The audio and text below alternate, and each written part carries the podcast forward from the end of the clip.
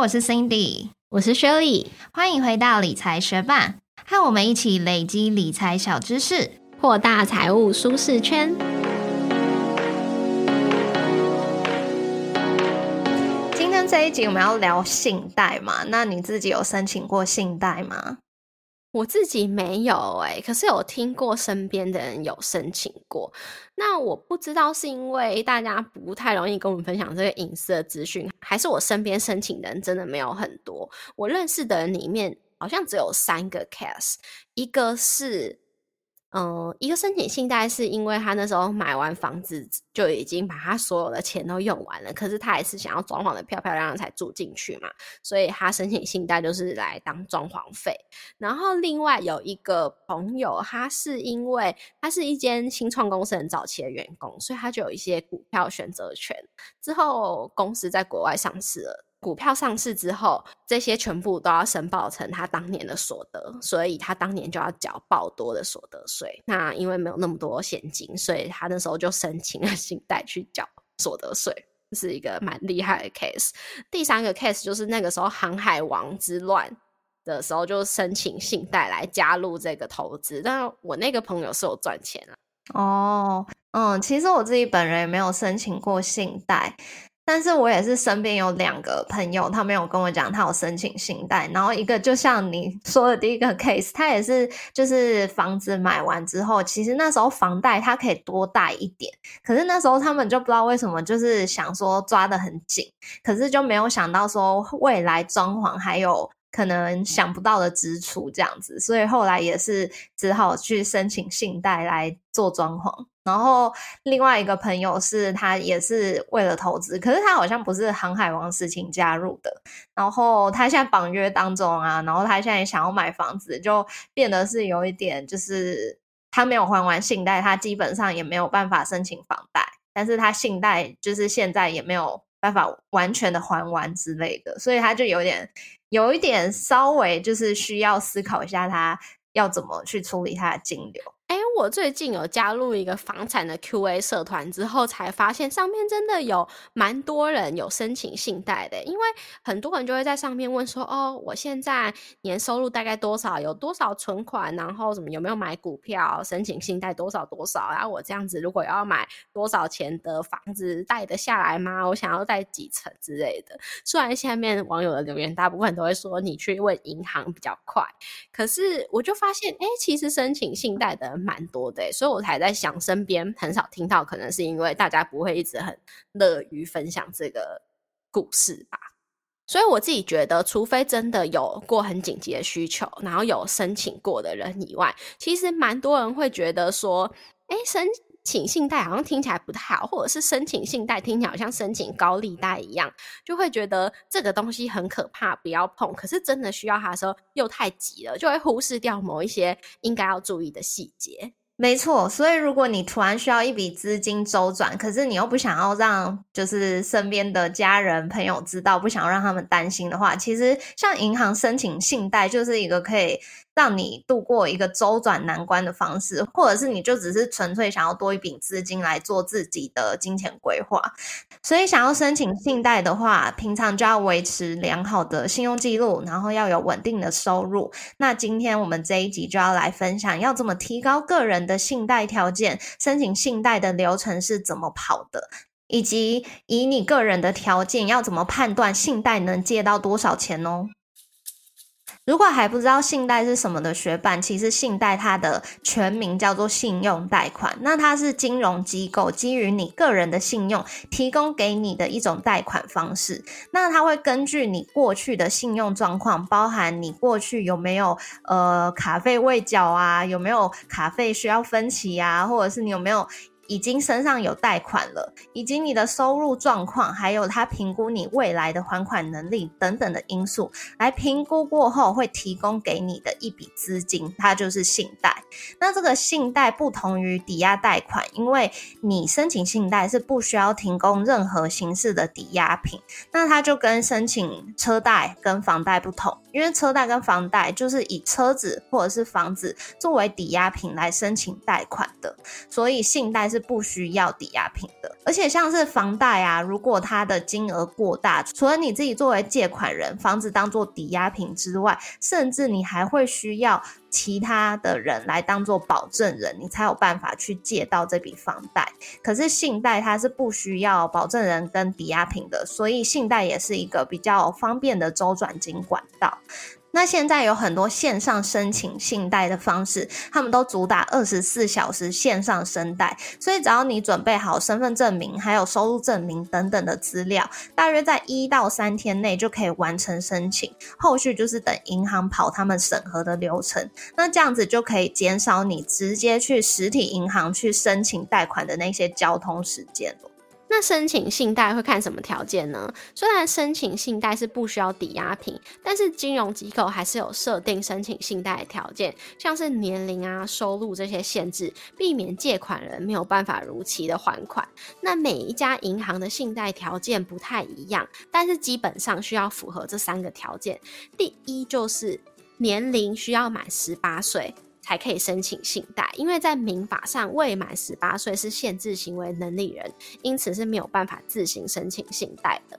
那虽然法律上并没有规定申请信贷的最大年龄，但是各家金融机构都会有自己受理的标准。通常年纪大于六十五岁的借款人，在信贷的受理上面会更加严格。毕竟这个年纪的族群通常已经退休，大部分没有固定的收入，所以金融机构就会更加严格的去把关。也有蛮多的信贷方案上面其实是会直接规定说，接受的年龄是十八到六十五岁哦。第二个会看的条件就是你的收入，大多金融机构会请你提出收入的证明。那每一家金融机构对于收入的要求不太一样，但是常见的条件有年收入三十万以上，现职的工作要满六到十二个月以上。那虽然不符合这两个条件，你多问几家，应该都还是可以申请到信贷，但是利率条件通常就是不会太好哦。那第三项会看的条件就是借款人的信用。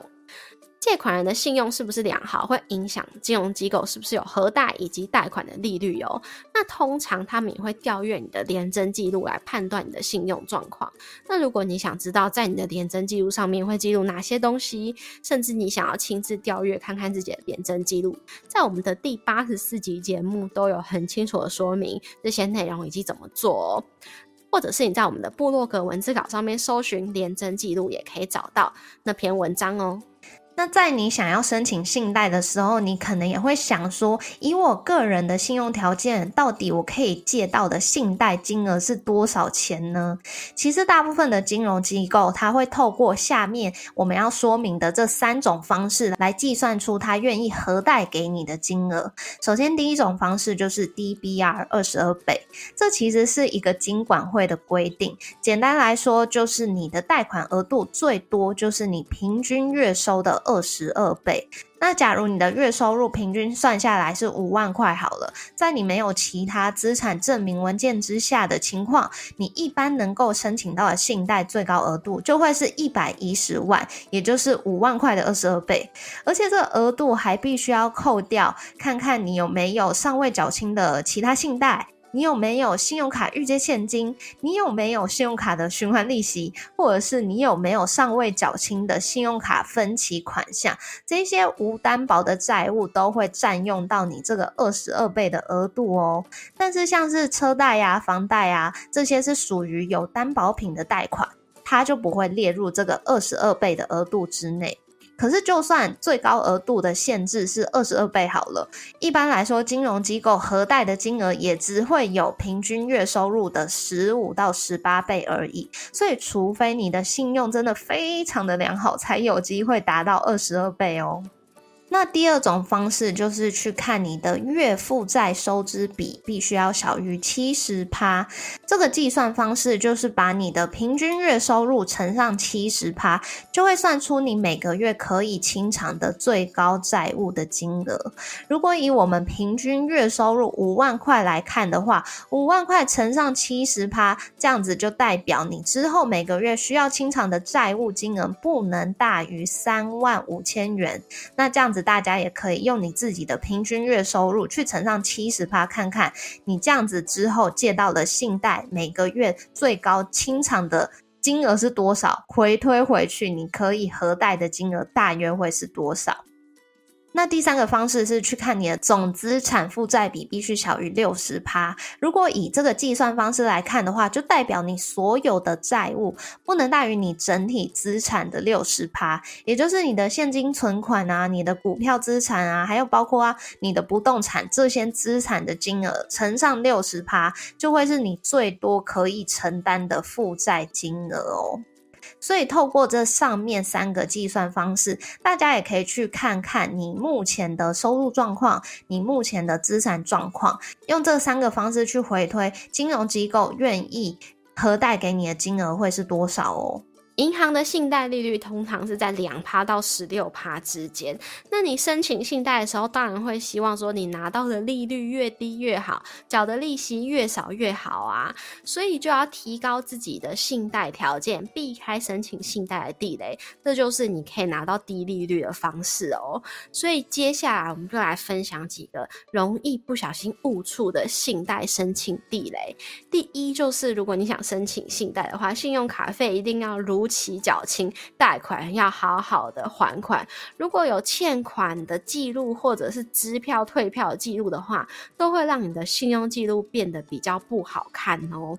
那再来就是，如果你有使用信用卡的话，也不要太长的使用分期付款的功能，甚至是只缴最低金额啊，还有预借现金这样的状况，都会是申请信贷的其中一项地雷哦。再来，如果你不符合刚刚刚前面说的那两种条件，而是完全相反的状况，你是没有跟金融机构往来记录的信用小白的话，也会比较难拿到好的信贷条件哦。因为银行就是他没有任何的依据可以知道你是不是一个会不会好好还款的人嘛。那最后就是，如果你在近一年已经有成功拨款的贷款的话，也会让你比较难马上申请到下一笔信贷，而且是比较好的利率哦。其实像我个人状况也是这样子，因为我最近不是申请房贷嘛，所以在我申请房贷的过程，那个房贷的专员就有提醒我说，如果我之后要去申请别的贷款的话，可能近期会比较困难，因为我这笔房贷已经是蛮高的金额了，那要不然就是我的利率可能会比较差，他就有提醒我这件事。然后之前雪里在闲聊还是节目上也有分享到，就是他那时候刚出社会的时候，他办了信用卡，就发现说信用卡上面的账单，它上面写的那个循环利息非常的高，但是。近期他收到那个信用卡账单，再看那个循环利息的时候却变低了。其实就是因为他这几年都有持续的去刷他的信用卡，然后有好好的还款。那这家金融机构就知道说，哦，这个人是信用还不错的人，而不是一个信用空白的小白。然后他不知道要怎么评估你的还款能力，所以。如果你还没有信用卡，或者是你近一年没有信用卡刷卡记录，你想在二零二四年找到一张好刷好用的信用卡，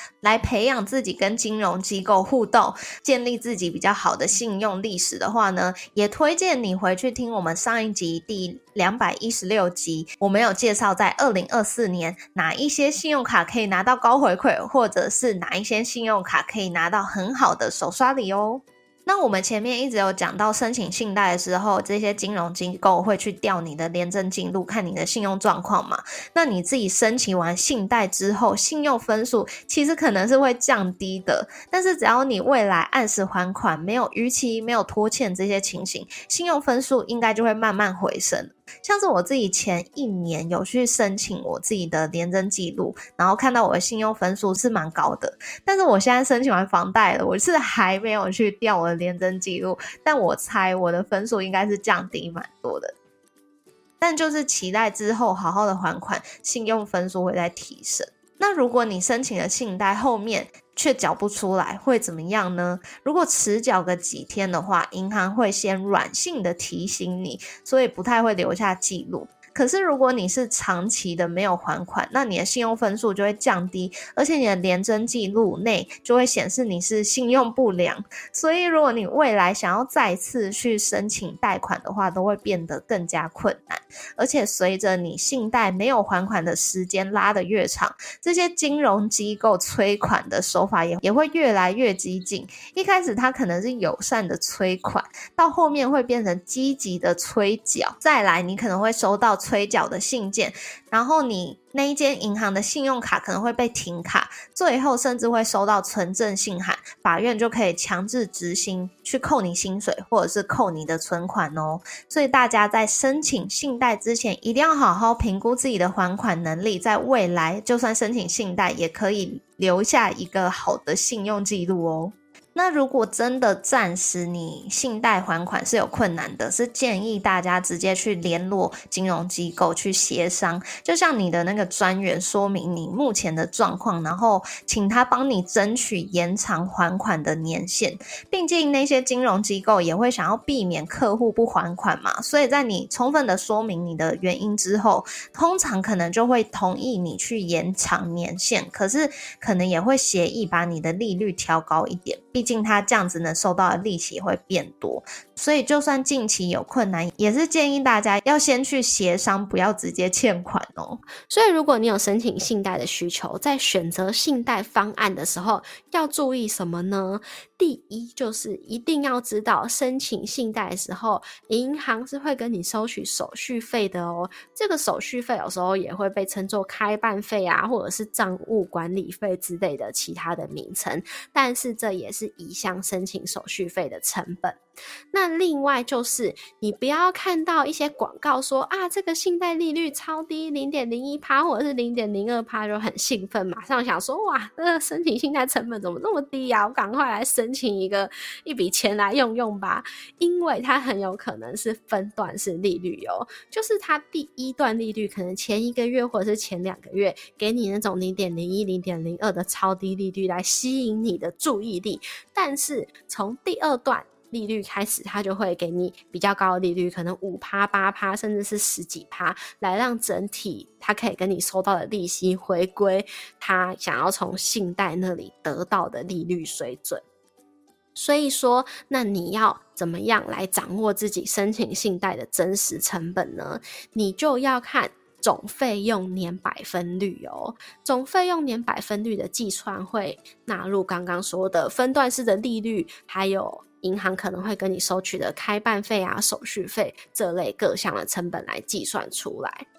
那假设你去申请一个信用贷款，总共的贷款金额是一百万，贷款期间是五年，开办费、手续费那些他只跟你收取了一千元。可是他这个贷款是两段式利率，第一段利率非常，第一个月他跟你收取的利率非常优惠，只要零点零一趴，但是从第二个月开始。它的利率就变成五趴，那这样子算下来的话。总费用年百分率就会是四点八七趴哦，所以你在选择信贷的时候，记得要算出他们的总费用年百分率，来帮助你决定哪一个信贷方案比较适合你哦。那在确认自己的还款计划之后，你想要申请信贷，那信贷申请流程是怎么跑的呢？首先，第一步，你找到你想要申请的信贷方案之后，你就要准备一些文件，像是你的身份文件啊，然后你的职业证明啊。可能需要准备你的名片或者是识别证的影本，那再来还有你的收入证明，可能需要准备你新转户明信三到六个月，或者是你的年度的扣缴凭证等等的收入证明。那在准备好这些文件之后，你就可以线上的去送出你的申请。在金融机构收到你的申请之后，他们也会打电话召回，其实就是打电话来跟你确认你申请的资料是不是正确。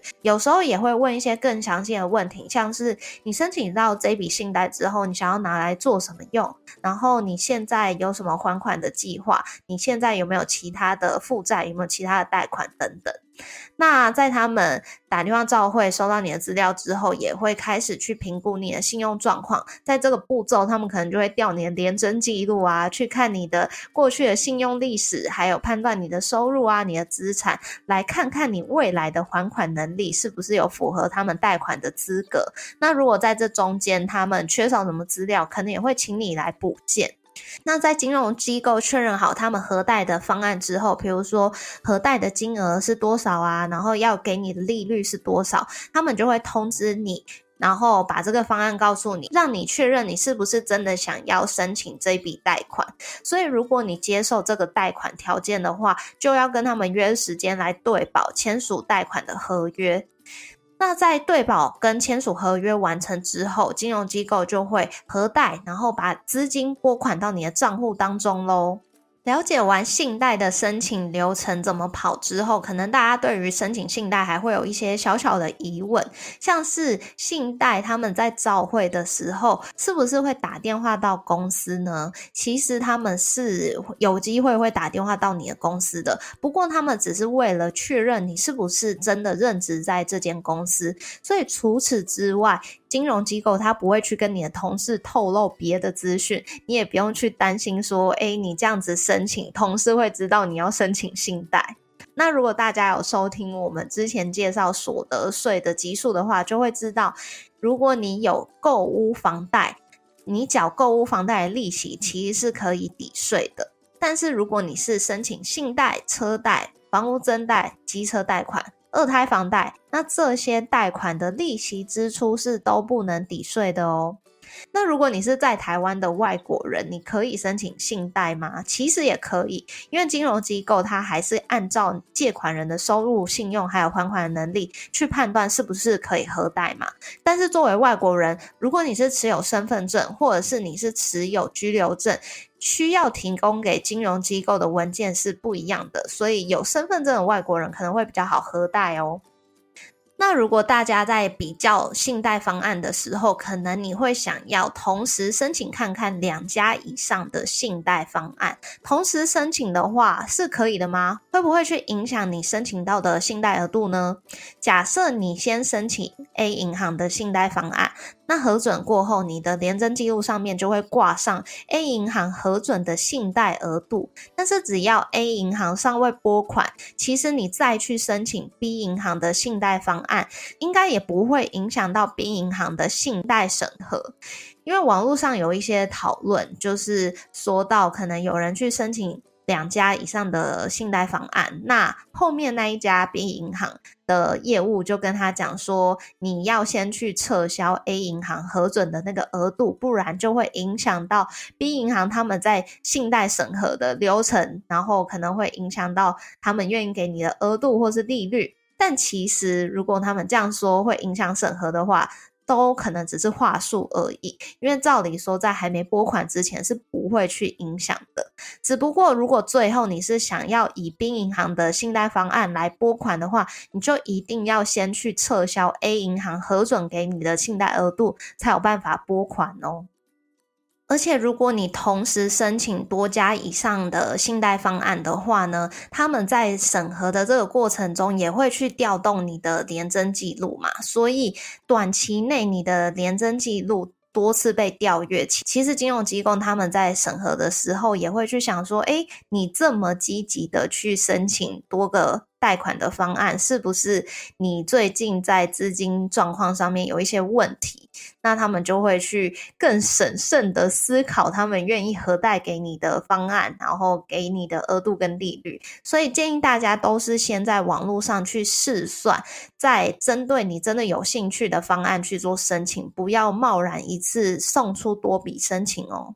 谢谢你在忙碌的生活中愿意播出时间来和我们一起学习，在这边也再次邀请你在 Apple Podcast 和 Spotify 上面帮我们打新留言，让这个节目被更多人听见。同时，也欢迎你到 Instagram 或是 Line 社群搜寻理财学伴，找到我们来跟我们聊一聊。如果你也愿意支持我们，继续把理财学伴做得更好，也欢迎你分享理财学伴给身边想要一起学习投资理财的朋友哦。我们的网站上会有文字版的整理，如果想收藏或是回顾，也欢迎你上去看看。网址是 moneymate 点 space，拼法是 m o n e y m a t e 点 s p a c e，也可以从节目的简介中找到网址哦。理财学伴，我们下次见，拜。我上礼拜呢就去打了我人生第一次的肉毒杆菌，打我的咀嚼肌，然后有一点点打在下巴。哎，我想问，就是你为什么有这个起心动念，突然要去打？因为我之前从来没有听过你说要打肉毒，可能有听到你要打镭射，可是也从来就是就没有听过肉毒这件事啊。一方面是因为我一直。困扰于我自己的脸蛮圆的，然后因为而且我也很喜欢吃，就是像小熊软糖或者是霸丸、鱿鱼之类很 Q 的东西，所以我觉得我的咀嚼肌应该是蛮有力的。嗯所以咀嚼肌可能就是除了我自己本身的脂肪和丰富的胶原蛋白以外，另外一个让我